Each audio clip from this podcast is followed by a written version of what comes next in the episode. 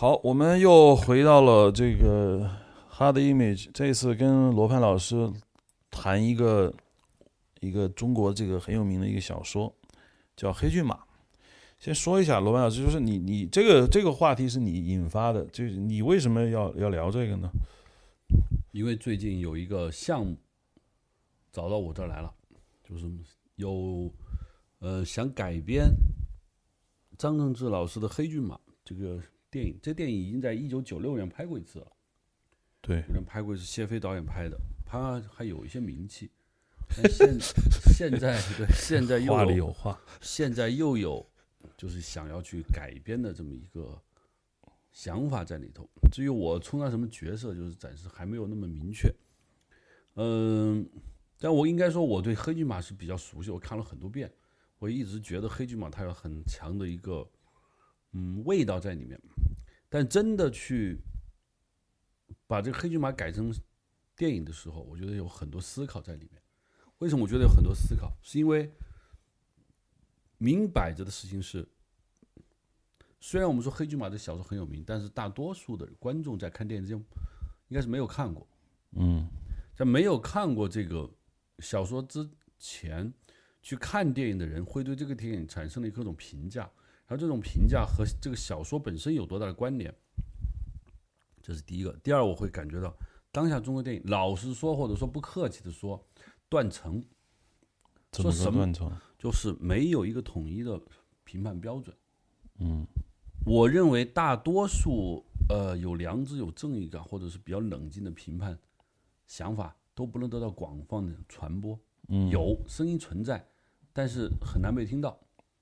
大多数的声音都是很 简单的、非黑即白的这么一些评论在里面，甚至是一些商业炒作在里面，这是声音最大的。嗯那黑骏马，我觉得这么一个 从小说到电影，能不能得到一个相对比较正确的一个反馈意见，我觉得是比较难的。虽然我不想这么说，但我觉得现实它就是比较难。嗯第三个就是《黑骏马》这个小说写于一九八二年，他写的故事其实是比八二年更早，嗯这里面反映了很多东西。当然，我们不说这个改编怎么改编过，我们就假如是原著不大不大动的情况下，这个八二年之前中国社会的一些认知观，到了现在，多少人去认同，多少人不认同，嗯多少人看得到，多少人看不到，多少人讨厌，嗯是吧？这我觉得是个非常巨大，因为中国这几十年，这已经变化的已经是面目全非，嗯。绝对不是说往坏了变，也当然不是说肯定是往好了变，嗯。所以我就会很担心，所以我是希望，我不是要现在今天要，我不是说要从听众朋友中得到答案，嗯。我是说我意识到这个问题，嗯。我觉得有必要我们可以去探讨一下，嗯。各抒己见，嗯。反正现在说也他也不带来亏本的事情，是吧？说一说没问题，嗯。嗯，就这样。确实有很多人没看，尤其现在印象的听众朋友的岁数，应该说八二年出生或者是在已经开始阅读文学创作品的人，就几乎没。像我八二年还属于什么都不懂的时代，黑骏马都是都是很晚才才开始读，但是。我进入文学阅读的时代，最流行的作家是苏童，大概余华是吧？那张承志那他这已经属于老人了啊，所以它是属于我们我这个岁数阅读文学的再往前走一代的东西。所以当我看黑骏马的小说的时候呢，我觉得，嗯，上次我给你写了一个提纲嘛，我我是觉得挺好，但是没点名，因为我不能说张承志写的比余华好，或者写的比苏童好，不同的文学风格，所以呢，我我首先觉得，呃，黑骏马的意义在于那个时代，你说一九八二年是吧？一九八二年是当伤痕文学最火的，张像张贤亮的《灵与肉》啊什么的，张承志《黑骏马》还有很多。那个时代的文学作品的厚重程度和成熟程度，我觉得是不亚于这个苏童和余华掀起的后一波魔幻现实主义的那那一波的东西。所以他我觉得他非常非常非常好，可以可以说我对张承志的小说其实以前兴趣不是很大，我也看了他其他的一些一些东西，但是《黑骏马》确实我觉得是他最好的，因为它里头有一个非常淳朴的一个一个很现代的东西，因为我可能一会儿待会儿聊会聊到，就是说它形式上可能会让听众觉得它很老，但是它的内核是非常非常独特、非常新的。你我觉得放到几十年以后，他还是可以拿出来说。我先说一下，我我在一个月前见过一回张承志老师，在石景山最西面靠近门头沟的一个茶馆里头见到了张承志老师。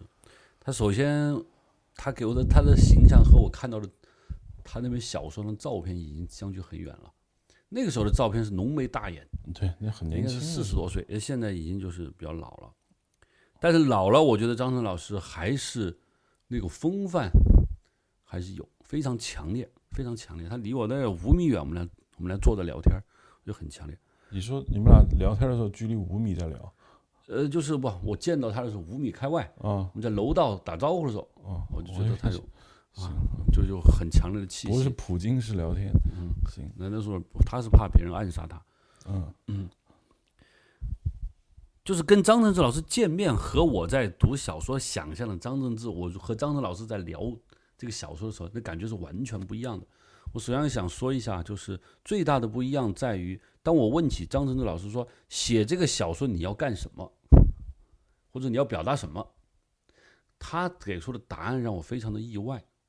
嗯，他说：“小兄弟，小罗，我写这个小说啊，其实很简单。”我就是想表表达，一个草原上三代女人命运像露露车一样是一成不变的，就是奶奶，嗯嗯，索米娅和奇迹哥，嗯，就不会变的。他我就是要把这个说这个事情。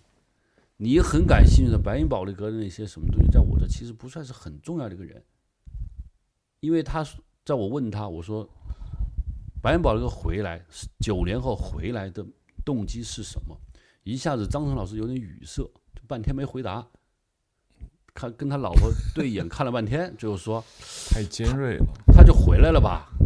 对。然后他说：“小罗，我其实写，我就是觉得，因为他说，他当年在插队的时候，他住的帐篷里有一个额吉，印象很深刻。他看见了额吉的媳妇和看见了额吉的孙女，他觉得这几个人都是一模一样的。”于是他就萌生了这个故事啊，就写了这个小说。但是我可以说，尽管张承泽老师是这么说的，甚至他真的是这么想去写的，但是他的笔下流出的东西更多，就是说超过了他本来的想法和本来意愿，或者说那个时候，嗯，他有很多情感是要表达出来。但是这么多年过去了，你想八二年到现在已经四十多年过去了，嗯，他或许已经返璞归真了，他不讲那么多情绪，他就说我要讲。三个女人像露露车一样的 一成不变，这很正常。很多很多作家到晚年，他会是他害怕他重新说他的创作动机。嗯，这是一个。然后呢，呃，何张正老师在，我就问他，我说：“这您写这个小说的过程中，有没有一点个人情感在里头，个人的经历？”我甚至直言不讳的说：“您有没有在草原上谈恋爱？”尽管他的老婆张正志的夫人。坐到旁边，我想这么多年了，总提这种尖锐问题。二十，你像张成老师快八十岁，嗯，二十多岁，六十年前是你要翻老账，我觉得不至于是吧？应该不至于，应该不至于，因为我我觉得张正志的夫人是很瘦，像个芭蕾舞演员，她是社科院文学所研究拉美文学的，嗯，啊，人家就是都是同行是吧？都是靠情感再去工作，我觉得这个东西没问题。我就想抖出这些话出来。我说你有没有？张晨老师回答的非常的有意思。我觉得还是顾了一下面子。嗯，哎呀，那个时候生活很丰富啊。但你要说谈女朋友嘛，还没有。嗯嗯嗯。我从这些话的幽默的背后，我感觉到很多很多有意思的东西。嗯嗯。可能我感觉正是因为这一种不是完全的自由。嗯。反而让张晨老师在写作《白云宝的歌》和《锁边爱情》中，他输出的情感，嗯，可能更有意思，甚至是这个情感所带来的代价和他付出的东西是他反思的更多。我们我有很多种感想啊，不一一去说了。所以和张成老师见面以后，和张成老师见面以后，我再重新再回想，我没有重新再看小说，回想这个小说给我感受的时候，我不得不说，并没有引起特别大的变化。说我因为见到他和没见他，我就有了变化。我依然觉得他这个黑骏马有很多很多他值得去说的东西。有可能尽管张成老师未必意识到，或者他当年意识到，他现在已经淡漠了。这是我要说的。嗯。呃，我听听你的这些话，我觉得很正常。就是你现在如果金庸老先生还活着，你现在去问他，呃，他这个创作的动机可能会让很多人失望，你知道吧？嗯，因为他真的是他突然，比如说我举个简单例子啊，你说啊，《神雕侠侣》写的好，写情写的那么动人，是吧？你当时是不是有很强的冲动他可能说没有啊。我就是为《明报》的销路啊！你听完这个东西，你就很失望。但是，这不一定是他真实的想法。他只不过他个人这种问题，他会会问过很多遍，他不断的在进化自己的回答。但是，作品永远出来以后是由读者去属于读者了。其实他已经不属于作者，这个是老生常谈。所以，我看这个黑骏马的小说的时候，我觉得我是有那种感觉，就这个情感，你说。他是完全没有经历过的，他就是想出来的，是很难的。他未必像真的白银宝那个跟那个索米娅，就做张震他自己经历过跟他一样的东西，可能未必。但是那种初恋的那份情感不太可能是假的，就是说他其实没有这种感情，他是听人说话，他构思，你写不出来这个文文字，他骗不了人，所以他一定有。这我觉我觉得这是肯定的。嗯嗯，我们回头说，我们先把这个最最关键、最最核心的问题抛出来，就是说，罗登，嗯，黑骏马这个小说打没有打动你？我对这个问题，我刚我就我给你的两个的要点，我是这么觉得，理性上说打动我了，为什么呢？他这里面情感，我觉得写的非常的好，可能啊，可能。我过去没有那么认真的觉得这个情感是好的，因为觉得那个时候看这个牧牧马人啊，包括就那一堆作品的时候，都有这种东西，就是说，呃，对于某种失去没有得到的爱情，有一份特别大的那种留留恋，这个是很常见的。但是我觉得这样，何金马里头，他他有一种让我强烈的感觉，就是说，这是个恋爱中永恒不变的话题，就是。什么东西会让你一辈子没有办法忘记的东西？这恋人的恋爱就是这样，绝对是你曾经想抓住，但是你没抓住的东西。这个在这个小说里头是写的，我觉得非常好的。第二个让我打动的就是这个里面的这个女人，我觉得奶奶和这个底下的那齐齐格啊，我觉得相相对来说还不如这个索索米娅这个塑造的好。奶奶有一点点象征性，琪琪哥笔墨不多，写的也没有这个索米亚那么好。索米亚我觉得好在哪儿？就是索米亚他当他九年后他回到那个地方，他看见这个索米亚的时候，他是这么写的，就是说他曾经想过他们俩之间见面会有会有多么那个一一个惊涛骇浪式的一个反应，但是他没有想到索米亚是很热情的走过去跟他说：“哇，白银宝哥，你回来了。”这是。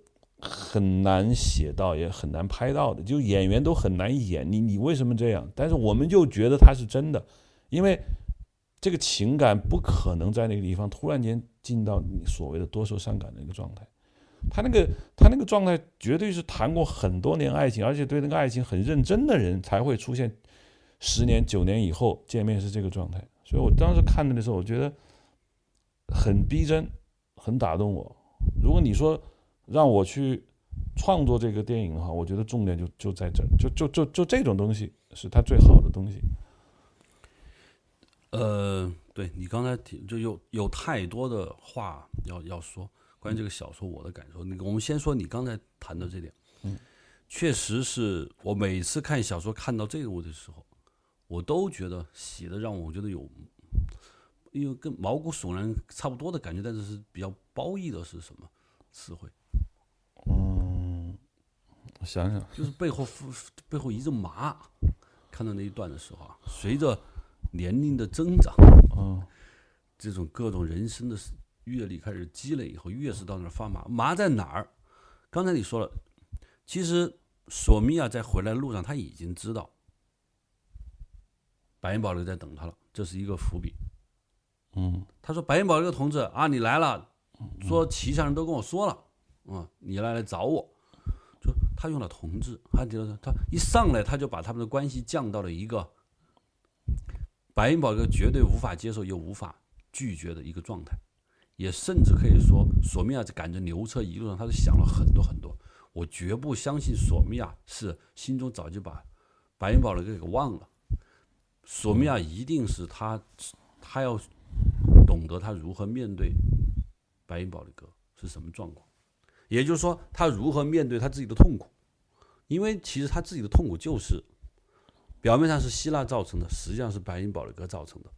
当我现在去面对造成我痛苦的这个人，我还不能恨他或者恨不起来他的时候，那个感觉是非常非常非常让人酸楚的。但是他用了这个方法，这个方法同时也让我就让白那个最大的打击就是这种形式。我在看小说，我就会想，真的索命来了以后，投怀送抱，嚎嚎大哭，是吧？肯定不行。不，我们就那索命回，呃，白毛回来，好上来以后就是两嘴巴打人，你他妈一个 活王八蛋，你把我毁成这样，你还有脸来见我？心花怒放。如果他真是这无论两样，他都是说，都会让白云宝贝觉得，哎，这这个女人没有忘下，没有放下我，还不是有没有戏，他都是他已经结婚了，有孩子了，他会觉得，他男人的那点事情，他还是有一种满足感，但是唯独这么一样，你说故意冷淡，他都不是，就是这样，所以我觉得那一刻非常非常打动我。这种打动我，并不是觉得哦，白银宝哥终于受到应有的惩罚，啊不是这个意思，是生活让这个情感走到这儿，它就是这个形式。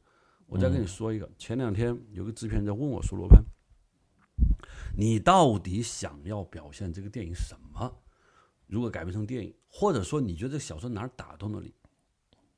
是不是那个初恋？”我说：“导演，过去我真的觉得是内在甘草车上那段初恋之情，我觉得非常的壮美，是我见过小说最好的。但是现搁现在我来说，我觉得这个小说最大让我感感动的地方就是生活高于爱情。”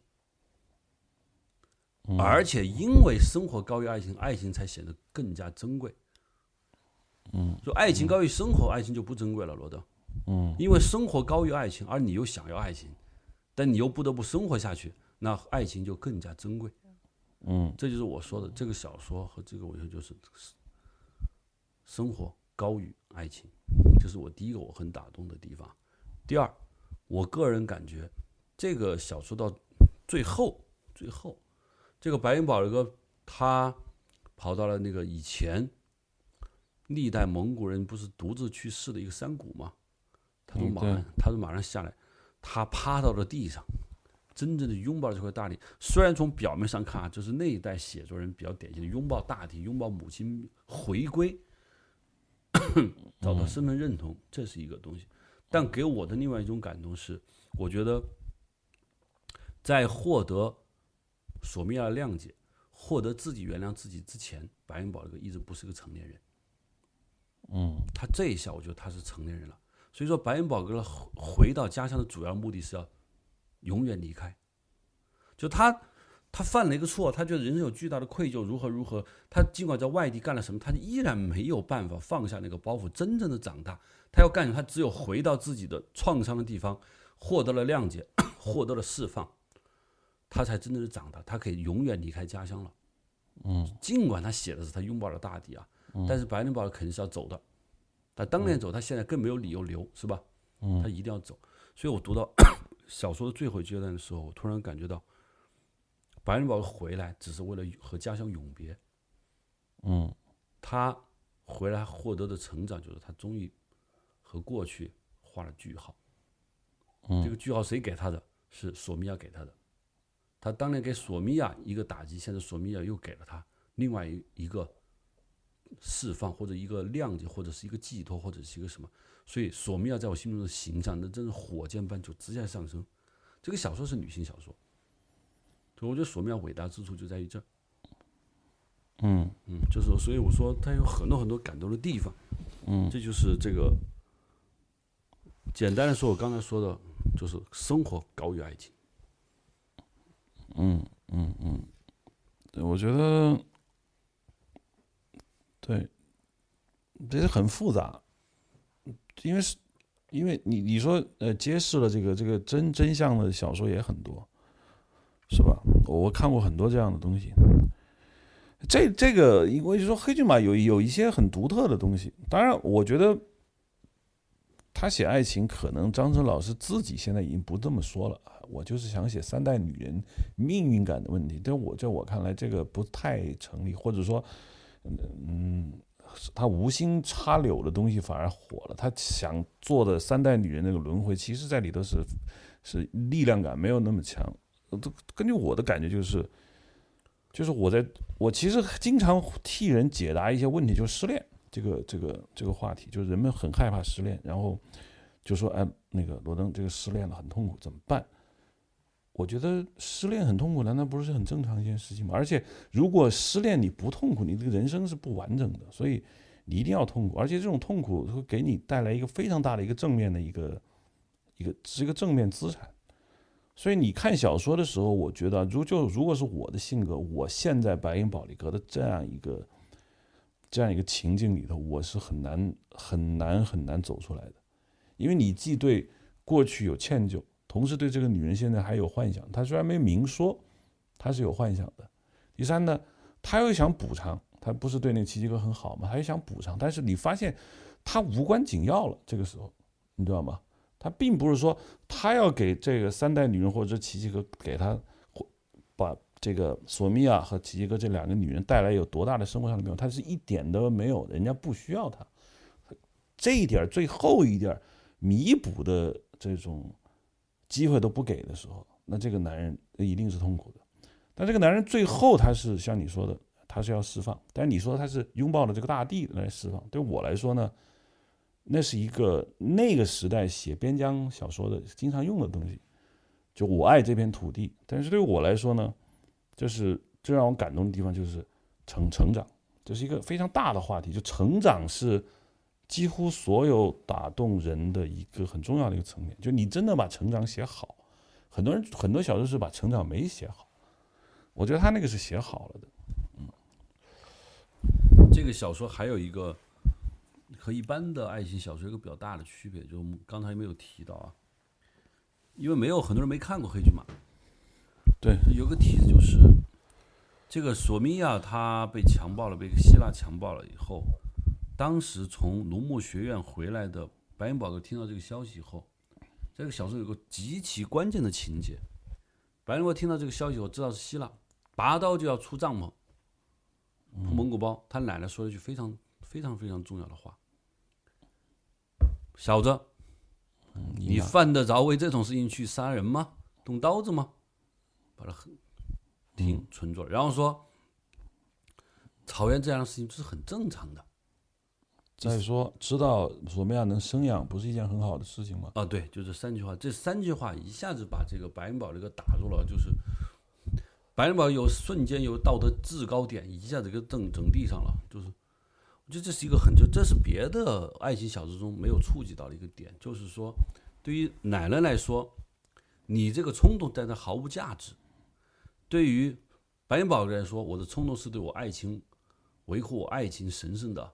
骑士般的行为，嗯，是吧？这是一个剧烈的文化冲突，而在这个文化冲突中，白银宝那个败了，他没有去搞出什么把希腊给宰了什么的，最后他选择了逃跑，这是一一败。第二，他甚至希望他他只给自己找了个台阶下，只要你索米亚跟我说你是被欺负的，你如何如何，我会接受你，我会原谅你。给了一个什么？他给了自己另外一个就是自尊的一个。遮羞布，就他已经打算这么做了，嗯，这够好的吧？我都已经够仁至义尽了吧？不，索米娅没有向他表白任何事情，索米娅只是觉得你有可能在要对我这肚子里孩子不利，嗯，但是后来，对他们俩冲撞了之后，发现索米娅藏了一双那个做的新鞋，因为索米娅关心的我这个孩子要生下来，这一下子让白宝的就其实爱情对索米亚你来说不重要哦，是吧？重要的是你你有肚子有个孩子。其实这在这点上，我觉得张承志老师的小说在这点是是是保住了他原来的想法的，就是为什么索米娅会那么在惜肚子里的孩子？因为对于草原来说，繁衍大于一切。我说了，在那个时候就就是生活高于爱情，更别说以后了。所以这一下让白元宝觉得，原来你我真实的爱情你不珍视，那他只有他要不把希腊宰了，要不他只有他走。嗯，他选择了后者。所以我也感觉在这个，这是我觉得这个爱情故事震撼人的另外一个层面，就是这是别的爱情震撼爱情故事中没有的一个东西。在这点上你是怎么看？你觉得，嗯，这个小说的魅力、价值、分量和不和这个有关？还是说你觉得还是和后面这个多少年之后获得了谅解，获得了一切你刚才觉得很棒的部分更有关？那么，我看到那一幕的时候，就是他奶奶这么这么说的那个时候，我我是很很吃惊的，因为确实我们的观点跟他们是不一样的。嗯，但是我并不认为奶奶是高于白银宝利格，就是奶奶看的比你更透。白银宝利格实际上是比较低一等的，这个我是我是不认同的，因为因为你想啊，就是说。人类的文明它是在进步，你不能说人类的文明是过去比现在好。白银宝雷格这种对自己爱情受到这种损害，他他他奋起反抗，这这是我觉得这是这是他，我不认为他是不好。但是你说放在文明的反差之下，我觉得现代观众主要是对这种文明的反差有一种猝不及防的东西，就是他他没有想到他们还能这样说。但在这我看来。我怕，我是不喜欢说。我想告诉读者或者观众说：“你看，你们汉人没活明白吧？你看我们蒙古人他是这么看问题的。”这个我反正不是这种观点。所以在从这个意义上来说呢，我看到后面，当白银宝雷格和索米亚他们俩见面，后面有一大段戏，我就很看重那个了，因为我在想，不不太可能说，哎，这个白银宝雷格同志，你回来了啊，这个戏。结到这儿，结到这儿也是个很完美的东西，但是他后面还是还是有，还是最后还是他们俩还是按照怎么说呢？是略显在我的意料之中的，他们还是把这个事儿最终还是交交代了。呃，索米亚也哭哭诉了。那这个东西好和不好，我们再说。但是我个人是很喜欢那个后面的处理的，因为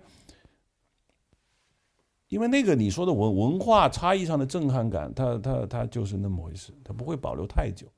呃，我而且如果说说透这一点，白银宝那个没有做错任何事情的话，不能说这个我们就会被深深的被蒙古草原上的这种文明所说，哎呀，真的是这样，我你不可能接受这一点。一个现代社会，你你的女朋友被人强暴了，然后你跟奶奶，嗯，这挺好，这还能生养，这挺棒的，你这能接受吗？你当然也不能。当然，这个里面我嗯。我肯定不认为奶奶说的是对，其实我我就觉得我们没有资格在说奶奶说的对，对，他不是对和错，他就是不一样，对和错就是确实没有办法评判。对于奶奶来说，嗯，就是说我们说的粗粗点啊，强加在奶奶身上这个旧有的落后的文明的枷锁，奶奶是不自知的，嗯，可以这么说啊，她不自知的，奶奶就是她就一直认为，就这么想的，蒙古草原的女人不就一直是这样吗？嗯。甚至可以奶奶觉得她自身她也可能遇到这种问题啊，她不觉得是个事儿，但就是因为这种强大的传统，造就了奶奶和索米亚后面那一代我不知道吉吉哥会不会是这样，造成了这么一个巨大的一个认知观念和我就是你们这个白银宝哥他的认知的强烈冲突之后，反而让我感觉到，绝对不是去评判奶的观点是对还是错，而是评判一个什么就是。白银宝哥离开的理由之强大，白银宝哥是个蒙古族是吧？但是他由于他受到了引号文明，嗯，更多的文明。等他回来了之后，发现他的文明在这个文明面前不堪一击。我说不是看一击，不是说他败了，是因为他在这个强大文明前，他只有选择走，他没有办法说马上办学习班，把奶奶和孙辈坐着，我来告诉你们是怎么回事。奶奶这两人服了，哦，原来是这种，我们是落后的呀，那我们一定要找希腊，就说告到法院去，是吧？扭送派出所，他不是的，就是白银宝格所在的这个文，他所生活的文明，在一个强大的另外一套文明面前，他只能走。嗯，这个是让我感觉到这个这个爱情故事的一个巨大史诗感的一个，就是你两个强大的东西撞在一块儿了，嗯，一个人只能走了，嗯，只能走了。这个不是对和错的问题，这是这就是一个历史，这就是一片大地留下来的东西，它不由你的意志去转变。而恰好是这个，我觉得如果没有白白银堡的一个这种激烈的行为，你可能一瞬间你很难一下子撞到了蒙古文明，那是什么？嗯撞不到。嗯，你你蒙古载歌载舞、喝酒啊什么的都撞不到，只有在这个刻，你后来发现蒙古草原文明是这样回事，就是繁衍就是我们的使命。嗯说白了不就是说来白了，奶奶的意思不就是说我们草原需要孩子呀？嗯你管他孩子从哪儿来的？成吉思汗的长子不也这么来的吗？嗯啊，你为什么还搞得那么小里小气的？就是我们草原需要人民，需要孩子，嗯但汉族并不需要孩子，就是你们的农牧文明啊，这个这些东西啊，它是不一样，它就是这两个文明撞起，我觉得会让白人宝突然觉得他是毫无能力，一丁点办法都没有，嗯。他就是把希腊给宰了，他也改变不了奶奶的想法，嗯。尤其是当他发现索米亚竟然只考虑自己肚子孩子安危，并不考虑我白银宝宝的感受的时候，嗯。我觉得白银宝宝他所认为他带来的先进文明在这个上面已不堪一击，或者是完全落败之后，他走了，这让我一下子觉得这个爱情故事的这个史诗和文明的高度在这儿了。从某种程度，在前半截是最高最高潮是这一块。嗯啊，当然到了九年之后，当白云宝回到了草原上，随着奶奶的去世，这么一样东西被淡化了。我不能说奶奶去世这个东西在草原没有了，至少你没有遇到，嗯没有再次遇到。嗯我我觉得小说牛逼在于，他又遇到了一个新的，让白云宝格彻底崩溃，不是崩溃，彻底落败的一个文化现象，嗯，就是索米娅嫁给了一个粗粗糙的人，生了五六个孩子，而且男人对她不怎么样挺挺挺不好的。啊，不怎么样，或者是就是正常吧。嗯这是不是比奶奶的那一套观点更可怕？没错，毫无错，就是没有 passion，没有那种东西，没有白银宝格所认为他和索米娅之间那种独到的东西，没有。生活是这样的，这比奶奶那套东西可能更可更强大，那是真正的生活。所以我的观点就是这样的，就是，我觉得说的，我觉得说的更清楚一点，就在于，就是说，我认为很好的东西，不是过去对黑骏马有一些解读，我认为不太对，就是说，他认为奶奶或者索米亚的身上的生命力，或者蒙古这片土地上的这种所谓的生命力，它有它有隐约的民粹主义的高度，就是你们不要小肚鸡肠，你们不懂。但是当当白银宝这个回到这儿，看见索米亚现在这个婚姻状态，生了五六个孩子，包括想想他自己曾经纯真的那个爱情的东西，那种这种失落感，我觉得这个是这个是好东西。如果白银宝这个比较早的就明白，哦，是这么回事，那我回来我我我好好的把酒喝上，你小说没有任何的价值，是吧？它并不小说并不是要来让你来认同这种价值观的，小说的目的是。让你体会到一个非常真实的、巨大的一种失落感，这个人的反应，他不会给解答，说你白银宝那个最后你得怎么着，他最后还是走了，他因为因为这个话这个事情本身是无解的，但是爱情它就是一个无解的东西，爱在爱情这里它没有对和错之说，只在乎你觉得你的付出有没有心灵上你绝对没有回报，你没有，你又无法去指责的时候，你只只能痛苦。小说最大的力量。就是这里，我认为不要把它解读成白银宝的一个受到了精神上的震撼，然后懂得了蒙古人的生命的真谛。他我不，他不是这个意思，至少我们我的解读他不是这个意思。嗯，对，就是是不是当年有，或者说有一些读者会这么去想，或者会有，或者说我蒙古族的读者会觉得有一点点，你看我们的文明。呃，这这有点强大啊，比较自豪。我不知道啊，但是我我感觉我我更加是从这个 爱情悲剧上来解读。对爱情悲剧就是两次大的悲剧。那鲁迅不是说悲剧就是把美的东西撕开吗？第一次希腊撕成这样，第二次后来达瓦仓是吧，又给撕了一遍，对就第一遍已经够低了，这次撕的撕的更惨。对上次是索米亚是被动的，现在索米亚是主动的，这么一大床孩子，这一堆东西，就已小说已经非常写的很，就达瓦昌对 奇迹格这根本就是野种。他，我稍微打断一下，就是说，不是说达瓦昌他多么的粗俗。上次我不是推荐过那个伊列啊伊伊利亚卡赞的那个电影《Splendor on on Grass》，就是那个里面的女主角带着对男主角的情感回到了这个美国那个纽约那个小岛，又再次见到那个男主角，男主角已经结了婚，有了三个孩子，然后带他去参观了自己的农场，就一路无话。直到最后，这个女主角还想跟男主角说点什么，她意思就是说，你忘了我们之间那个美好的回忆吗？这个男主角没有给她任何机会，然后跟她说，我老婆现在等着我回去做晚饭，他就往回走了，然后女主角就站着，然后那个女主角上车，镜头开始在车里给他的镜头，其实所有人都明白，这个这个电影的巨大的张力在这一刻，他就他就展示出来了。卡赞是最会搞这种事情的。无独有偶，就我觉得，在这个小说里头是有这种东西的。就是你想象一下，当你看到你深爱的一个女人活在她的那个世界里面的时候，那世界没有你啥事儿的时候，那个张力就来了。这个是我认为这个小说很新的东西。我不知道八二年他们是不是有过这样的一种解读，有可能是我们解读的很多。是我们是解读很多我我觉得张晨老师可能那个时候嗯应该没有，可能没有，可能没有，有可能没有。那我们是自己去解读。那我还问你一个问题，这个问题问过张晨老师，索米亚到底爱不爱白银宝利哥？我不是说以前，那以前肯定是爱。至于那爱是青春懵懂，是两小无猜，是一种初恋的那个感动，还是什么都不说了。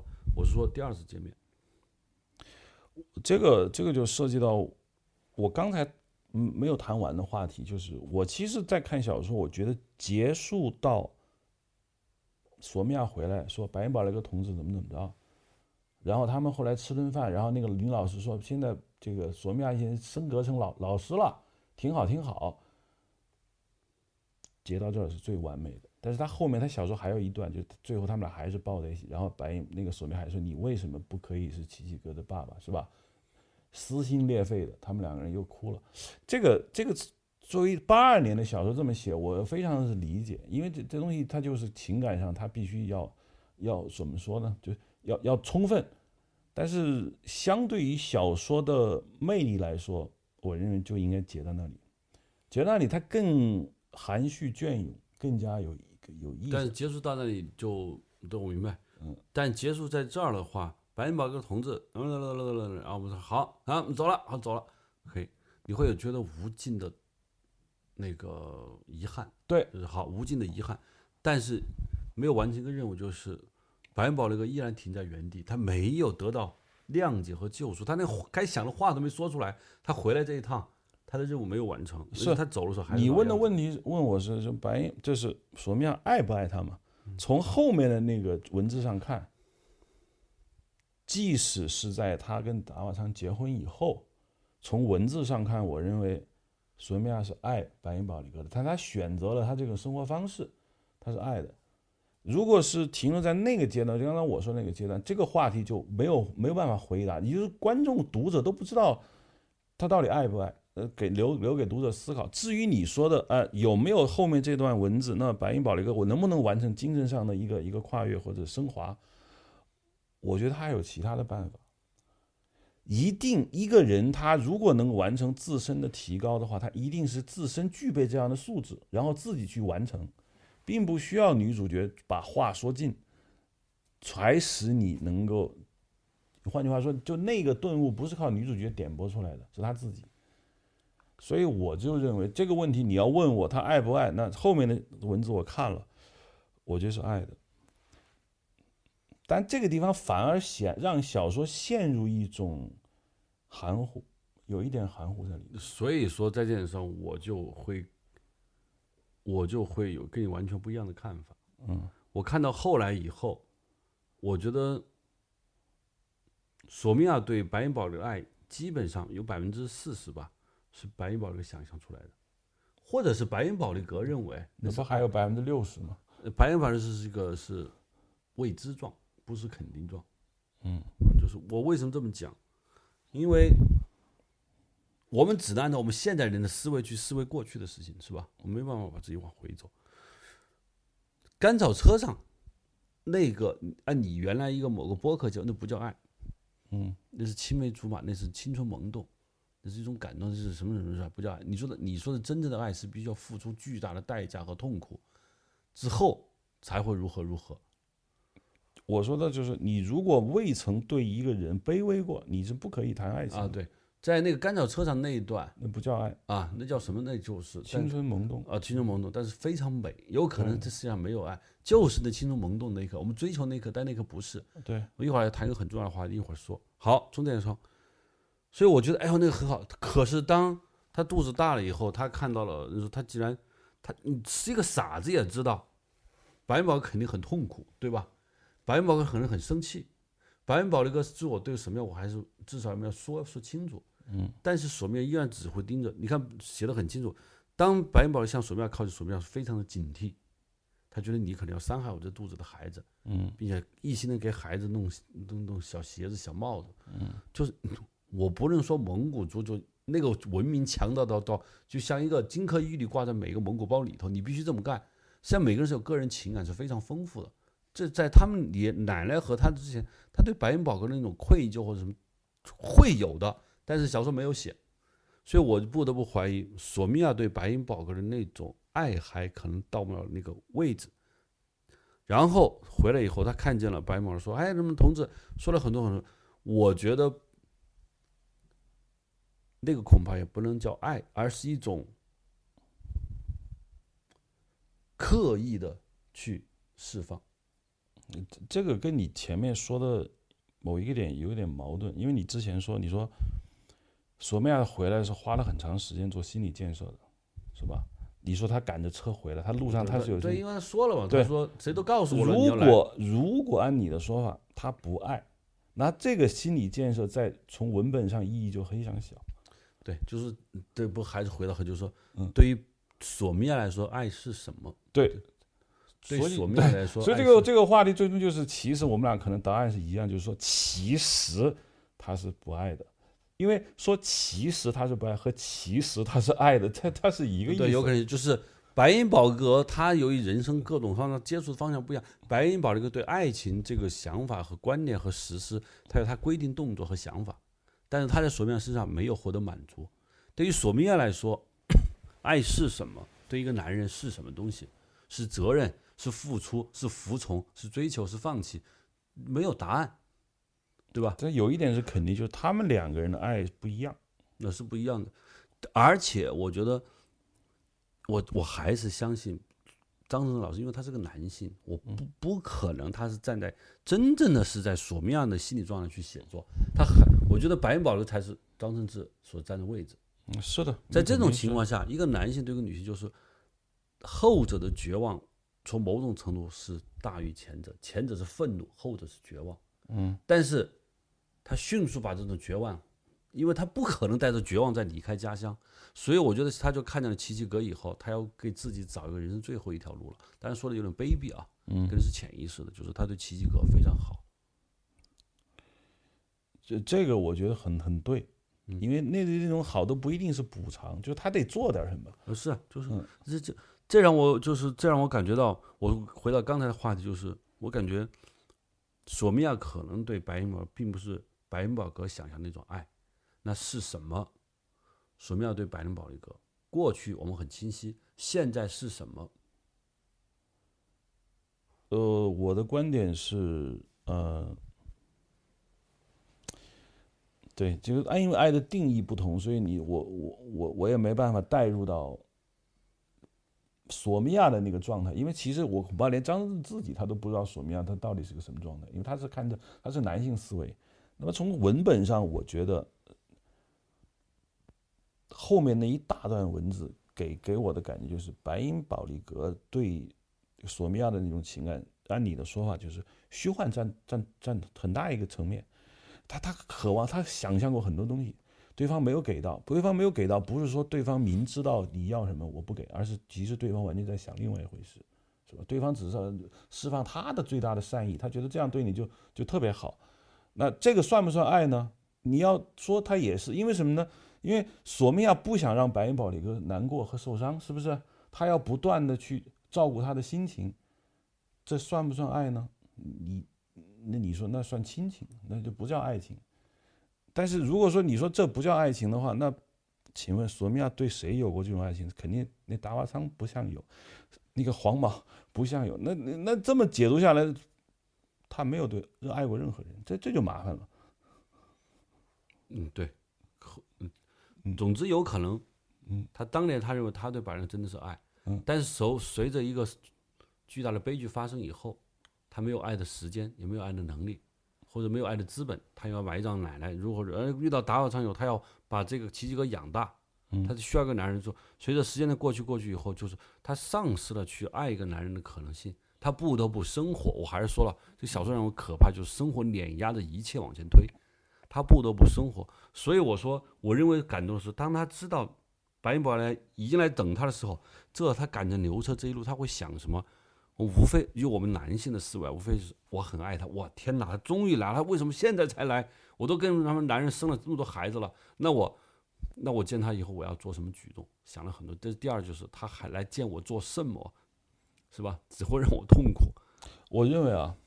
这一点上说，我稍有差异。第一种肯定是不太不太可能。哎呀，这怎么才如今才来啊？哎，不太好。第你说的第二种呢，有可能。但是我认为最好的是第三种，就是我内心深处还是觉得，我不知道张震怎么想。如果他真的站站立在男性角度思考上的问题，是吧？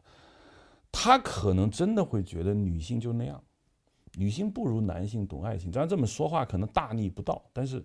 我觉得小说里有那种倾向性，就是他认为男人还是比较配去去去看爱情这些事。就这里面女性对爱情都是有点懵懂无知。就他，你说因为生活压迫他，他他没有机会去爱。那我们不能这么说，白银宝那个没有生活压迫吗？他他的生活也不是一个就是大富大贵，他也也也受过苦，但是他依然终是。坚持去守护他那个爱情，那为什么为什么索米亚就做不到呢？所以我觉得从某种意义上来说，这那个小说透露的一种小小的一种感觉，就是女人在爱情这件事情上是实用主义的，她不能理解男人对这个爱的这种这种想法，所以她就做到了她最大的善意，但这个善意恰恰伤害了这个白银宝这个，因为白银宝不要这种善意。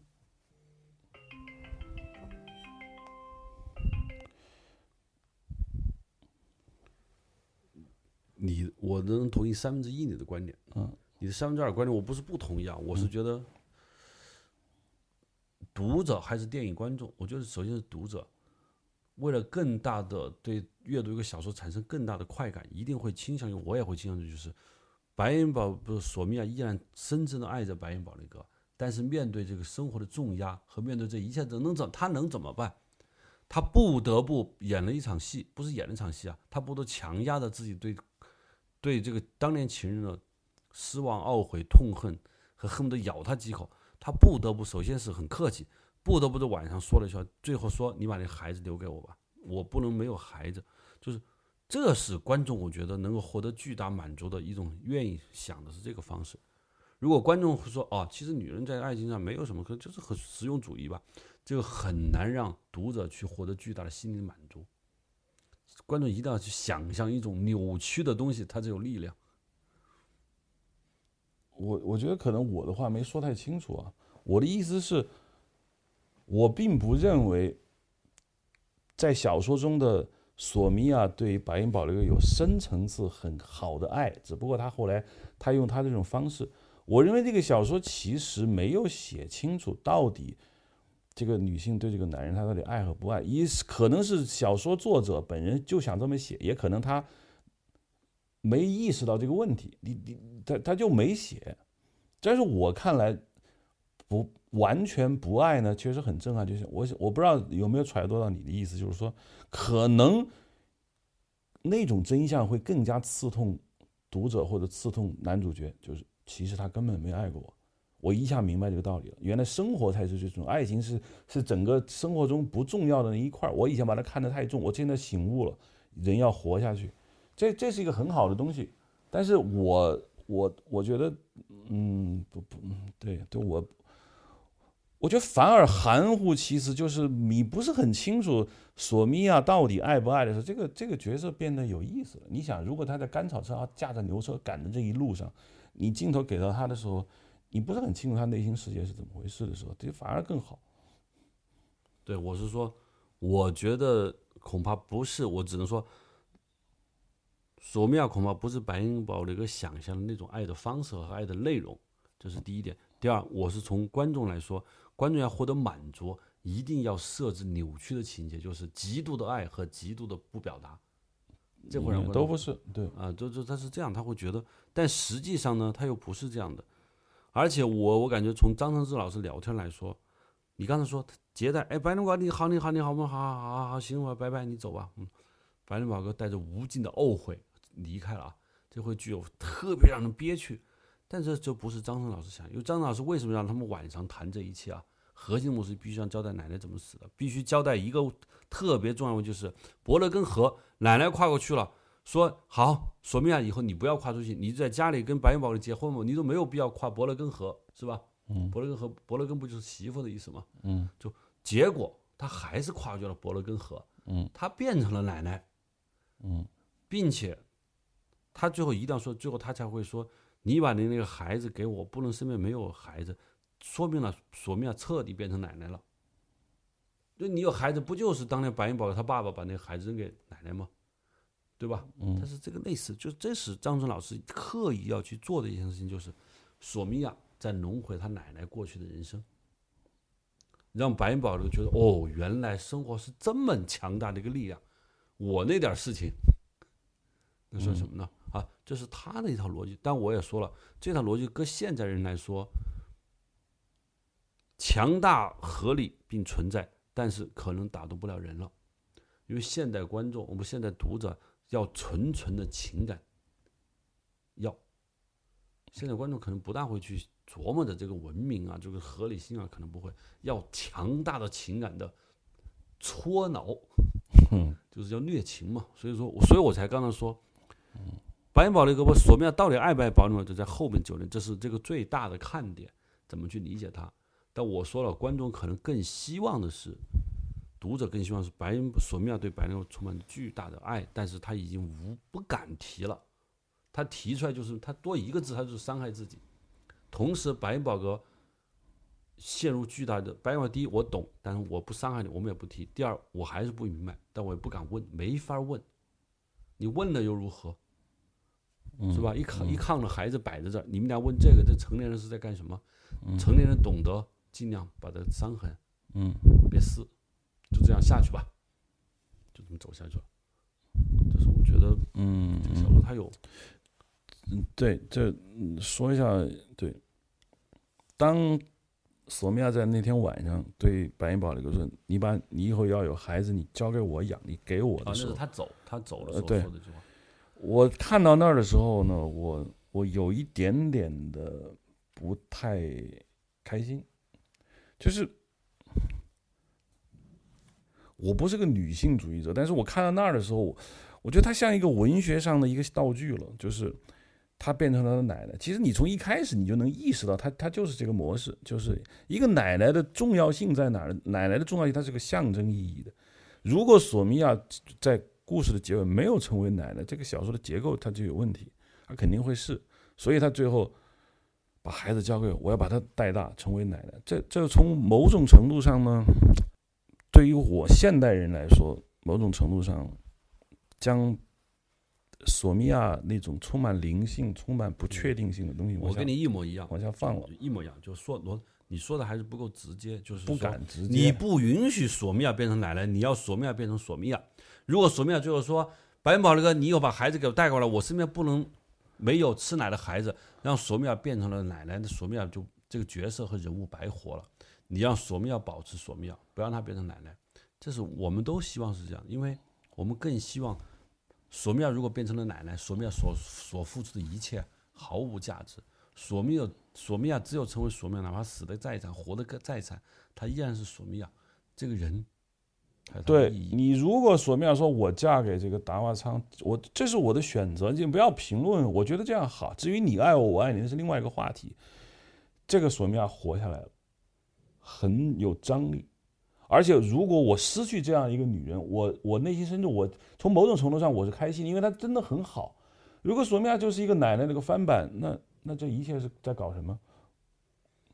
对，就是对我，所以说在这点上。嗯我们是高度一致，我也不喜欢这个。比如说要改编成剧本，就这个这句话，我是肯定是要去掉的。因为我就说完这句话以后，嗯，索米亚就不是索米亚了，白弄一场。对，白弄一场。对，嗯，还有一个啊，但是最后我们不不是最后，我们还说一下这个齐吉格。齐吉格这个人物呢，在小众笔墨并不多，嗯，笔墨并不多。在谢飞老师的电影的版本中，白云宝就把所齐吉格带走了，嗯，在小说中并没有，小说没有，并没有。好，齐齐格这个人物呢，我的感受是，由于小说的历史原因或者各种原因，或者他本来就没有想这么说，齐齐格这个这个小孩被淡化了，对，淡化了。但我觉得齐齐格这个小孩是很有意思的，这很有意思，叫两点。嗯，第一，他那么小就如此懂事，嗯，缺乏关爱，这都这样。但是也说不，我就是说，嗯，索米亚并没有给他我们所期待的更多的爱。对，你看他他这放牛他就走了，嗯，这孩子一堆就把这小这个小丫头扔到家里头了，他并没有带他走。嗯，第一有可能是那个时代，就那样，或者索米亚他就不可能说像现在的父母那样，这是第一个让我觉得有点难受。第二是，这个小孩最后为什么他矛盾在于，他依然看见那白光说“爸爸”是吧？嗯，爸爸，这爸爸是谁教的？是他妈妈教的。你想，索米亚都已经把这一招都这一手留在这儿，白云宝那个，我索米亚到底对白云宝是一种什么样的感情？这里头是一个很有意思的点。我我的我的个人就叫他爸爸也好，或者说。他最后跟那个白云宝雷哥说：“为什么你不是他的爸爸？”我觉得，我觉得他那个意思是什么呢？就是在索米娅看来，爱情就是亲情的一种，甚至是转换一种方式的亲情。所以，他你他从小他跟那个白云宝这个在一起，整个交流模式，包括后来他们俩再见面的模式，他们俩真的像兄妹，是吧？所以，可能那个小说的意思就是说，其实。索米娅对爱情，她就是这个样子。她认为我照顾你，你照顾你，把你你当我孩子的爸爸，并不意味着我们俩是情侣关系，你就是亲情。这对于白银宝雷哥，他他不他不要这种东西，但是索米娅要。所以这个女人其实，在某种程度上，就她就是那样子。她就是你你你当了我孩子的爸爸，那我们的关系就是那样一种关系了，我们是永远不可以分离的关系。那这个是不是爱情？我想小说里他他不是，他那那个女人也没有把他当做一个纯真的爱情去看，这就是你想想白银堡里有多难过的那那那个心情。但是观众会读者会误解我，这是我很早最早读这个小说的时候我就误解了。我认为他之所以说，哎，你还有一个爸爸爸，嗯，那爸爸你会来的，他来了。你看，在我们的理解，这承认你承我对孩子就是你爸爸，说明我跟你爸爸的关系呢就是。情人关系或者是爱情关系，对，那你说的不是，但是我们当时会这么觉得。嗯，我说的是，齐吉格从小就保留着一个巴帕这个概念。那你想，齐吉格对那个达瓦仓是怎么什么一个看法？就人为的，就他从小就处在一个错位的情感中，对不对？不是错吧？他不，这个正常，这本来他也不是他亲生的。呃，对，不是。但他生下是一个小崽子嘛，嗯，是达瓦仓把他救了带回去长大的，就是养父。对，从某一上只要不说，嗯，这个奇迹哥是不知道的，对，是不知道的，嗯，但是就说了，嗯，而且还说你还有一个爸爸要来，所以说我觉得奇迹哥从小就生活在一个很奇怪的一个情绪状态中，嗯，情绪状态，然后一直谨小慎微长大。然后见到了这个白云宝了以后，他们出去打水。我觉得这一段是让我就特别，我不能说感动，我谈不上感动，就是让我觉得很很清新的一段。嗯奇迹阁一个小弱小的小丫头，我多让我感兴趣是什么？就这么一个弱小的小丫头，依然会长大以后会有爱情，嗯有幸福的可能，也有悲剧的可能。嗯所以在我要是我要是白云宝这个，我看见奇迹哥，我第一个想法是，这么一个小朋友长大，他会不会重复他妈妈的这一生？会啊我如果能做到什么，我就要改变他，会的，我会保护他，因为这个小孩子，你看这太不容易，他看他自己，你看他打火伤回来是怎么对待他的，是吧？他看到了，他都一切都看到了，所以我觉得，其实奇迹格的成长经历，从某种意义上说，真正的揭示了索米亚对达尔对达瓦昌、索米亚对白银宝这个情感的某些特别特别真实的一面，嗯。但是没有被发掘出来，小说没有写的太多，嗯。但我是感觉是有，我的感觉是什么？我的感觉是，对于索米亚来说，白宝哥永远是一份牵挂，你不能说爱，嗯是难以扔掉的牵挂，并且是他忍耐这么多年看似不美好生活的一个原因。嗯但你不能说我是很爱他，这是我当我这是我过去但我曾经认为有可能没但没有成的一种牵挂。嗯他才会对所奇奇哥说：“你还有个爸爸在，等他来吧。那个时代的小说会这样去写，就是说他是很照顾这个男主角，就是说这个男主角其实最终会得到一个所谓的果实，就是说你不受那么大的委屈吗？最后现在告诉你这孩子是你的，给给予你的一种所谓的名分或者或者这个价值上的，或者是一种一种认同，这个认同在我看来啊，我我是不会要这种认同的，但这个小说里头他是受用的。他终于知道了哦，原来其实虽然我在这儿好像没我什么事儿，或者我这么大的这么一个这么大的一个创伤，我怎么去修补呢？哎，我爱的女人把她的孩子宣布我是她爸爸，那那那实际上从名义上，从从从那个伦理上，呃，我我们俩就是夫妻了。哎，那个时代的小说很喜欢这样照顾男主角，就是让男主角最终是得到了一些正果才能走。”嗯，对，但这个分量还不够，分量在于哪儿？最早白人宝哥对这个奇迹哥，只尽管他是没有名字，但是在肚子里他是极其愤怒和拒绝的，要对不然早就接受他了嘛。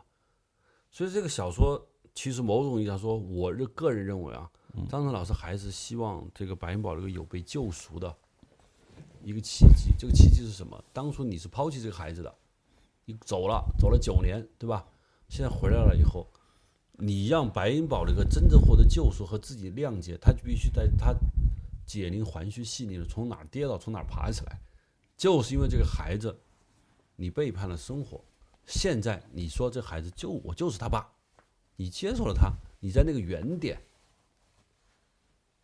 你纠你修正了，我觉得这才完成了白银宝哥的真正的一个这是为什么谢飞那版本他他把他带走了？因为你不带走，证明你还是没负上责。呃，对，就是在这个点上，我是说，这个奇迹阁的主要的作用，我认为就是在那个河边打打水的时候，让白宝利哥对他当年犯的那个错误的，在这个核心点上，他接受了。当年他是拒绝他才走，现在他回来接受了，但这他的回来这次任务是彻底完成了，这就是奇迹阁的作用。嗯这也是索米亚说你当年还有个爸爸，就是索米娅为白灵宝利格这个给他救赎、给他原谅，给了一个机会。嗯如果这个机会都没有给，那白灵宝回来一点意义都没有。嗯你能干嘛？是吧？嗯所以说，这是我觉得从小说或者从这什么奇迹阁的作用是是完成白灵宝的成长，但是对我来说，我说改编成电影，就是恰好是奇迹格的这个人生成长经历，充分说明了索米娅对白银宝的和白索米娅对生活一些情感多面的，特别难以用一句话说出来的。他为什么给那个达瓦桑生那么多孩子，是吧？为什么他看起来跟达瓦他没有说一句达瓦桑的坏话，对不对？他也没有表现对那几个床上那小朋友的恶感，他几乎什么都没有，他只是最后，但他为什么还会依然跟这个孩子说：“你还有一个爸爸等着你呢？”他完全不需要这么讲。那就是因为小说不能那样去写，是吧？你你要你要真那么去写了，最后怎么收，这没办法。所以就是说，这个奇迹哥的身上，就是我在想电影，或者说我是巴帕，不，我是白银宝的哥，我看见奇迹哥的弱弱亮，我就了解到这一切。他是个成年人，他瞬间懂了一切。但是你所谓懂得这一切，是不是生活的本来？你是不是能猜出索米娅背后他的用心是什么？你说你张不了口，你能做的事情就是说，我接受他了，因为当年我是抛弃他的，我拒绝他的，我现在接受他了。嗯这是一个核心、核心、核心的一个点嗯啊！我觉得他是有意思的，就是他有，只是说，无论是谢飞老师的电影，还是张震老师的小说本身呢，我都觉得只是触及到了一些，嗯没有往下挖，嗯没有往下挖，我觉得，嗯，有些遗憾。还有一个就是这个这个黑骏马里面有一个很重要的一个线索或一个一个东西，在电影中是彻底抛弃了，嗯就嗯是《冈嘎哈拉》这首歌。嗯啊，冈嘎哈拉这首歌，我这首歌呢，我以前一直是没有注意到，我看了好多遍都没有太注意。看到这首歌的时候，我有时候会快进，就看的比较粗略。但现在我看，我会觉得非常的在意。为什么？虽然我不了解蒙古语啊，但是这里面有一个东西让我觉得很有意思，就是这首歌的核心的主题就是一个骑士在寻找一个妹妹，嗯走千里去寻找一个妹妹，嗯走到以后，唱唱唱，最后妹妹一回头，哦，不是，他说蒙古语的诗意例句万金，用了一个简简单一个不是，就把所有的一切事情搞定了。你说他是，你得你这就收不了场。他说了文学上一首诗歌，啊，这就是我妹妹。那你后面要说很多话，然后干很多很多事情。他认为张成认为这样的话，这首诗歌这种这个文学它是结不了尾的。但是不是把你所有前面所有事情彻底否定，也彻底肯定？他觉得这个文学非常高级，嗯还记得这点吧？对好，我觉得这个这首先从文学上，他我是认同的。第二，这个妹妹难道不就是嗯白银宝的格吗？他骑的那匹马不就是冈嘎哈拉吗？他要去找那个妹妹是谁？不就是索米娅吗？最后索米娅不是，就是我千里迢迢回来，我想获得我心目中的索米亚，索米亚不是，戛然而止，结了，嗯，所以啊，我就说嘛，牛逼！他应该是结在索米亚对他那个态度，然后人家一家人过着属于他们的生活。这个时候，白银宝雷哥会想到这个歌的最终那个 no 的这种结尾。的的确实在后面写写的有点多，但是这那个时代他一定会那么去写。因为我觉得他是要完成白银宝的个人救赎，好像有很多事情。就我我是觉得，为什么谢飞老师把这个东西彻底给抹了，就完全没管。这谁敢谁谁敢说？我们也不知道。嗯嗯我是觉得，就是因为有这首歌，因为有这个蒙古语的这个一首长调的这个文学的一个架构和这个故事合在一起，让黑骏马这个故事它的价值非常大。要不然它为什么叫黑骏马？它为什么不叫白银宝的格？这个故事是吧？叫黑骏马。从文学是的这种复调文学嘛，就它它的真实的故事和它的主题就像两个流水一样，它不断的交错，而且他写作的技巧我觉得是很高的，就是他首先他他的现在时就是他往回九年后他回来，过去时他的回忆，他的交错感我觉得是编织的很好的，他不像有些就是强行闪回，他那个交织感确实写的很好。在八二年，我觉得写成那样，就是就真的很好，就他有点意识流。他到某个地方，他去想某种事情，不是说，哎，我看到某个东西，于是我想起，他不是那种简单的写法。这种文学形态，我觉得就特别好。但这种文学形态呢，呃，作为电影改编，嗯，当然电影可能会比那种更自由，但是电影的那种时空穿梭的跳跃感和文学完全两回事。真的是完全两回事。所以谢飞老师那个东西，他意识流的东西就少，跟可能跟他的风格有一定关系。就这个，如果现在你要去拍这个电影，你是否像小说那样去弄？我觉得也有一点难，因为小说那么弄，它可以，因为文字它给你很大的想象空间。电影这么弄，你始终没有建立起这两个人过去的情感的强度和烈度的时候，就是你去看现在时，你是没有感受的。我现在想，我们我们刚才我们小说啊，我说花了一半时间，我们在聊小说。嗯我就说，假如啊，以你的预估，这个原样不动拍成了电影，嗯，啊，拍成电影，拍的画面好看一点，人长得帅一点，你认为当下中国观众会不会感兴趣？原样不动，我认为感兴趣会比较少。原因是什么？就是这个小说里面有一些东西，它是那个时代、那个时代的东西。那个、那个、那个时代有一个很大的一个特点，就是那个时代有非常多的遗憾。就是插队的人都知道嘛，他将几十年、十几年的青春扔在那里，他就是他他回城回城，你能不回吗？你必须要回。可是那个东西在你青春时期给了你那么大的一个精神上的洗礼，你把它放弃了，那这种创痛，那个时代会那么写。但是现在，嗯，它不是这个社会，它不是这个社会，它不是说人有一段那样的经历你必须放下。现在人是活在当下的，所以你要想打动观众，那个东西抛出来会让一批有这样思想记忆的人可能会很很很好。但你要真放给普通人看，我我我觉得他们不会完全被这个小说的东西打动。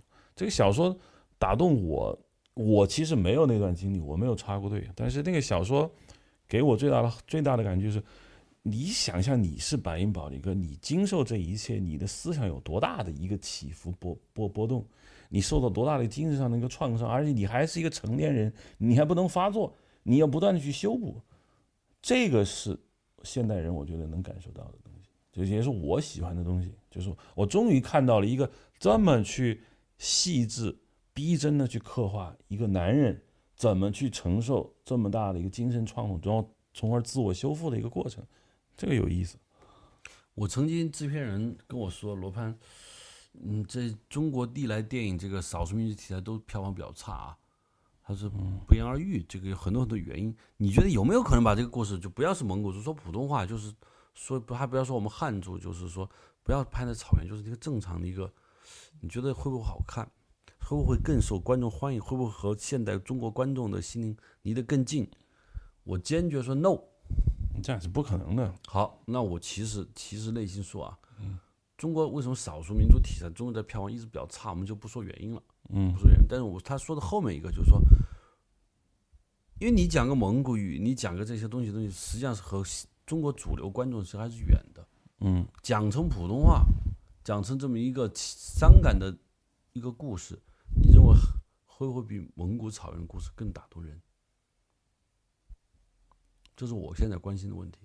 你把你的问题能再重复一遍吗？就这个故事改成普通话，改成汉族，嗯，或者非草原民族，同样的故事，不可能更打动人，会不会让观众觉得，呃，更能感受不会更多？不会的。为什么？好的电影是这种亚文化，就是你要炒一盘家常菜，确实能满足绝大部分的人的吃，但你的家常菜你不会留下价值，也不会卖出高价。这种电影一定是要打动，就好东西是什么？你的顾客他有一定客特定的顾客群，这群客户的决定绝对买单，而且绝对觉得特别牛逼。你不要试图去做成一个很要满足所有人的那个东西，做满足所有人的东西，所有人的分数都不高。所以这个电影，我想啊，如果变成你说的普通话，那那没价值。这个电影最好就是你还是要让有这份情感共振的人能够有情感共振，这是这个电影真正的那个观众。而这个电影不可能做一个大成本的商业电影，那你让这群电影的东西呃深深的满足他们，那是个很有价值的事情。我对观点我们俩是结果是一样的，但我的思考略有点不一样。我不是说呃一个亚文化，或者是我感觉这个故事，因为它有我们刚才说了很多，它打动人的地方有很多很多，但是有一个就是索米亚和白银堡这个实际上是一个两种生活。索米亚是一个在说明我们说简单就是封闭的、落后的、守旧的。白银堡这个是外面闯世界的、晃动的、多变的，是吧？嗯一个看似在外面的游子，一情感丰富，他为什么要回归到一个相对比较固定、比较封闭的那种回归过去？为什么和他挥手告别，然后又走了？这是我觉得这个故事它有很有意思的地方，就是像原来你说的传统英雄叙事是英雄长大出去是吧？嗯，发现了问题，回到母体，重新认知自我，走了。是这么一个过程吧？对，他是英雄离开家乡，在外面寻找了一个一个非常有价值的东西。这个价值东西不是去解决外部世界问题，是他要带着这个有价值东西回来解决他离开的时候那个家乡他所存在的问题。解决了他解决完之后，他就这不完美的就是这个故事吗？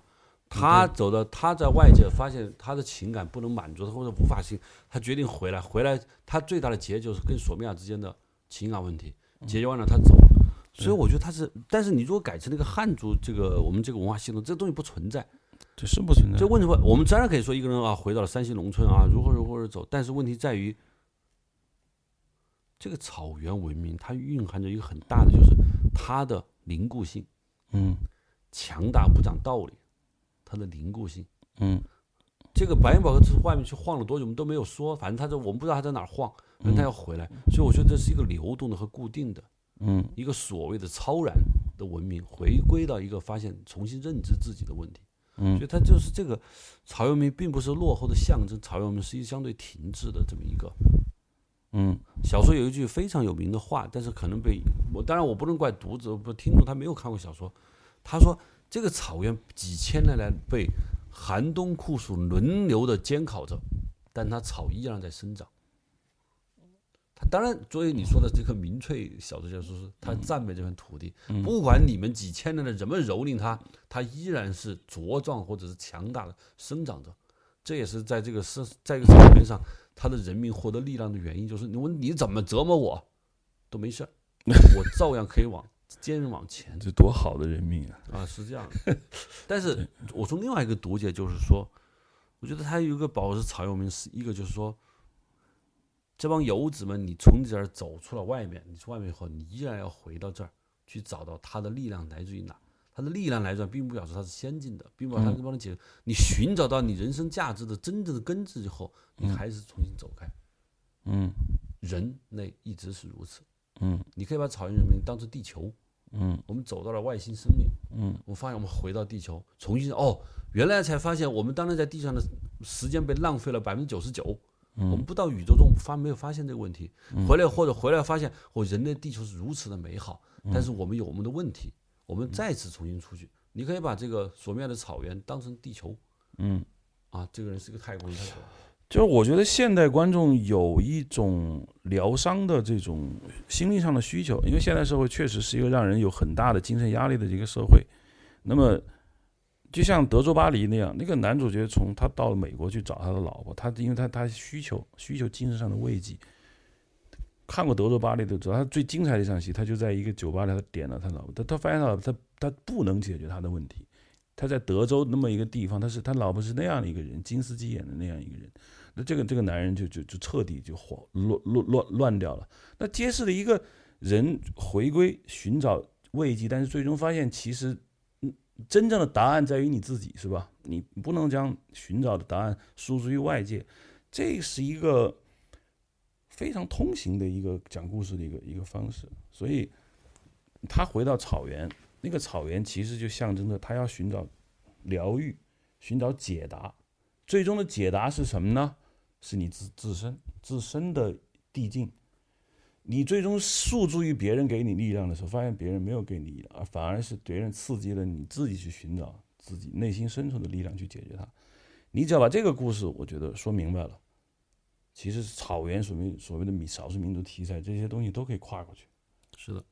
还有一个，你看这小说里面，白宝没有妈妈，他爸爸把他送过来，没有提过一个字没有白宝提的妈妈，对，而这个奶奶索米亚和琪琪格都是女性，所以我在我在看这个时候，我越来越看的时候，就是会感觉到，我不能说人类回母系社会啊，就是说白元宝哥像这么一个男男孩走出去，他这个母性和母体和这一类的东西的原始的东西，嗯，在吸引他回去，去了断，嗯。去谅解，去回归，然后重新走。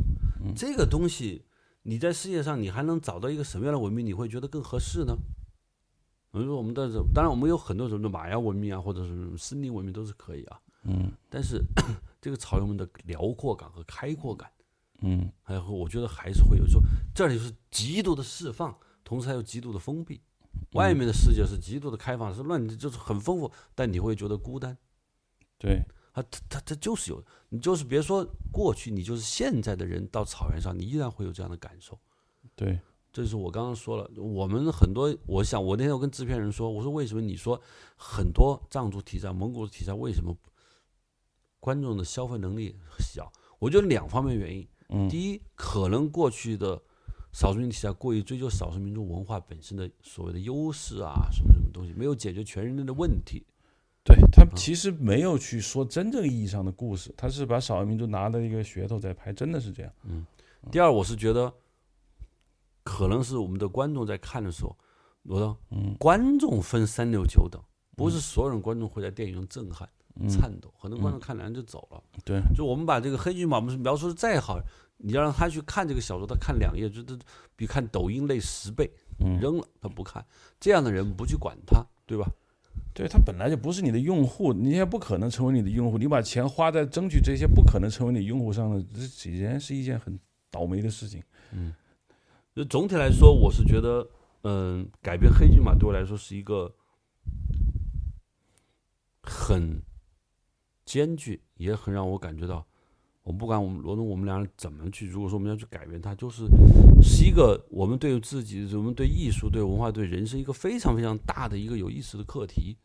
嗯我们不应说我们能攻破，甚至我觉得张成老师自己让他自己改变现在的剧本，变成一个现代观众的看的都很难，难，嗯，难，都很难。这是一个很非常有意思的东西。对，在我们这个谈话结束之前，我想分享一两个我和别的几个编剧，我再不用说名字，我所以也不用怕得罪他们，嗯他们几个观点啊。嗯，呃，其中有一个编剧老师，据说是很有名气，跟我我们通了个电话，我说您看了吗？他说没看。我当时就要发正欲发作，他说以前看过，啊、我就说那行，你总算看过。我说你什么感觉？他说这个小说呢，怎么说呢？我觉得现在观众是不爱看的啊，所以我们改编电影呢，一定要迎合观众，一定要感觉观众需要什么，观众心里，你他也用了一个词，也叫疗伤。嗯，那是什么？他我觉得，但是有一点我是死活觉得是不对的。我说您说哪个地方不对？就是我就看见这个奶奶这里几个人落后啊，这个这个索米娅他们落后，我觉得现代女性觉得痛骂。罗盘如果这一点上你不改，这片子必败无疑。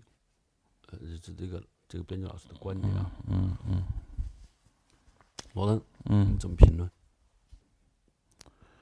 你 你都把人的说话的状态都描述成这样了，这这不可能好。啊不，这这这我们这但我对我就哦，从他，我这整体上他的话是错的，你知道吗？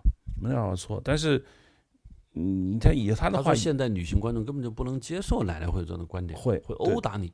不是的，你这这个他说的在这一点上你是对的，就是说我当然这个话说来也算大逆不道，这是个男性非常典型的男性的叙事，就是说这个男性叙事为什么是这样的？就是说小说作者真正考虑、真正爱的人是这个白银宝利格，就白银宝利格的心情那么细腻、那么复杂、那么失落，最后终于他得到什么，最后满足的离开，他他是他是非常男性叙事的，在这个里面的女性奶奶，呃，这个。索米娅跟奇奇克是符号化的，是用来给男主角提供能量的。这个女在女性立场上来看是不太好的。所以拍电影的时候，如果过于把小说的那个那个男性叙事做的那么足的话，这个电影的真正的价值感是有损害的。我跟你观点几乎是不一样，就是说我我不反对你观点，但我不是用你这个观点去反驳他。我跟他说，我说兄弟，你说女性观众会肯定不会同意，肯定会很反感，于是我们不能去这么去做它。我说你这是本末倒置。嗯，为什么女性女权主义会反对它？只能说明问题是大量存在不可忽视，我又不愿意面对，所以当它出现的时候我就很痛苦。嗯，如果这个事情从来没有出现过，女性不会去反对的，不会去啊，怎么能这样？怎么能这样？就是因为以前过去一直是就，但是我们女人没有权，现在我有权了，我一定要去反对他、反驳他、视而不见或者把他灭掉。他们的意思是说，你都拍上电影了，你为什么不就是说这是一个过去经常发生、一直发生，现在仍然发生那个你无法反驳的事实。为什么我为了怕你不高兴，我就当他看不到？所以我跟他的意思就是说，呃事实不用你一再的提醒我。嗯而且我刚才说，如果你连这个都没有，这个白银宝哥的所有的一切没有任何意义。两个人索米娅和他奶奶不将希腊扭送派出所，白云宝这还有他这个人戏吗？停，没得戏拍了啊！这是一个观点啊。对。第二个有另外一个编剧是内蒙古的一个小伙子，他他说他他又看了一遍，他就蛮好。但是他说了一个，他说罗老师，我还有一个，我觉得有一个观点，我一个巨大的改，我觉得有一个改变，这个故事的修正。我说你说，为什么白云宝要回去？没有说清楚。我一听，我一拍大腿，对呀，这孩子不是不这个朋友，嗯看准了，就是白云宝回去的动机在小说是不够的。嗯我说那你说是为什么？你有什么想法？他说我认为应该改为齐齐科就是白云宝哥的亲生孩子。啊啊，这是为什么呢？是因为他说，索米娅发现辽阔的草原根本不是白云宝的哥能待的地方，白云宝哥的世界在外面。为了让我心爱的男人 能到外面去闯，不要羁绊于我，于是他跟希腊演了出双簧。他就说 这个，他就说这是希腊伤害的，然后他知道这样一下，白人哥绝对受不了。我要说白人哥，外面世界属于你，赶紧走吧。白人宝雷哥爱他的白人宝雷哥不会走的。我只有这样，我才让他走。走了之后，忍辱负重很多年，然后最后消息传到白羊说，那孩子是我亲生孩子，白羊就回去了。我当时快点气炸了。这这这不是更把女性作为一个牺牲品吗？就是他通过牺牲自己的名誉，让你一辈子恨我来 来成全你，你这是不这不可能的事情。他觉得就是说，他觉得这个索米亚这个形象更高大，只你牺牲更多更高大嘛。他觉得就是解决了白云宝那个回去的动机。看小说的时候，我倒没有那么强的感受，因为确实这个白云宝雷哥对这片土地的这个女人有那么强的一个执念，他回去不是太太让观众觉得他没没道理回来，那不肯定是有，他只不过没写清楚，他到底是因为他他要去办事儿嘛，他不是他有一个公干。但显然那个他不是他真正内心在乎在乎他要见这个女人，好多年都没见了。嗯，这个理由足够充分。对，总之就是说还是有有很多别的编剧聊的时候，最后我都是觉得三教九流谈完以后，我会感觉到一个很要命的问题在于哪，就是我们现在过多的电影改编的是。不去考虑这个文本本身的价值，你又你能你能刺穿多深，能挖掘多深，嗯，而是考虑到任何一点从小说中你能看到的东西是否能迎合当下市场观众的心理需求，在这个地方找对接点，嗯，像空中找两根细线能碰上的几率，嗯，那上哪儿找去？嗯，不必然失败。嗯，对，就是，但是我我最后我要说。黑骏马改编成现在观众当下看电影，其实我并不抱太大的乐观。它可能比任何一本漫画书、任何一本就是网文吸引读者的、吸引观众未来电影观众的可能性都低。这你为什么要跟这些比呢？呃，不，这是因为市场决定啊，市场决定。但是仍然去做，就是罗德说白了，涉及到一个古老的一个问题，就是我们创作是一个古老的问题，就是你所想，嗯，你所感。你认不认为你会观众会有同感？如果你信心不够，你还敢不敢拍？关键是观众不是铁板一块儿。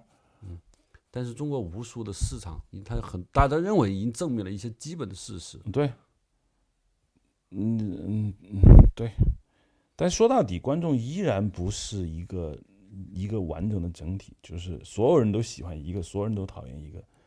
他只不过是喜欢某种东西的人，他的人数多，他音量大，会让你一种错觉，就所有观众都是那样的。呃，可能他制片人他当然考虑问题，他可有他的角度，这个没有问题。